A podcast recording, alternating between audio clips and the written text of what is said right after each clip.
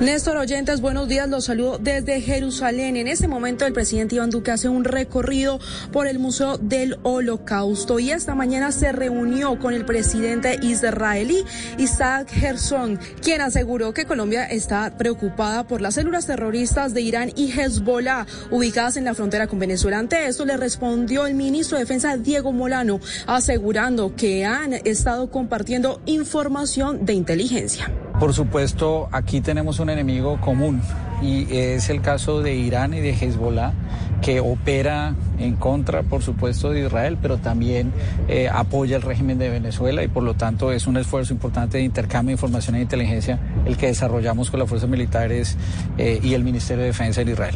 De hecho, hacen presencia en Venezuela, apoyados por el régimen de Venezuela y por supuesto ese es un, un riesgo que en Colombia nosotros permanentemente hacemos monitoreo y seguimiento. El ministro de Defensa también hace presencia acá en Israel para reunirse con su homólogo y para tratar cuatro temas esenciales. Primero, el esquema de seguridad fronteriza, también la ciberseguridad y ciberdefensa, inteligencia estratégica y también el paso hacia los temas aeroespaciales.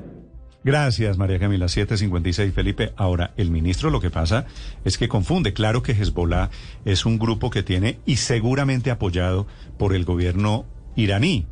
¿No? Sí. Y, y, y desde hace Pero de rato, ahí a que sea, y de, de ahí a que el enemigo rato, sea Irán. Aquí nos están diciendo que ojo con Hezbollah, los vínculos de Hezbollah con el gobierno de Venezuela.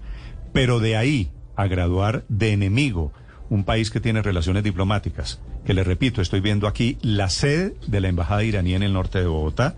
Obviamente, esto no se me ocurre, Felipe, nada diferente que es un lapsus gigante No, y no ministro solo- de Defensa.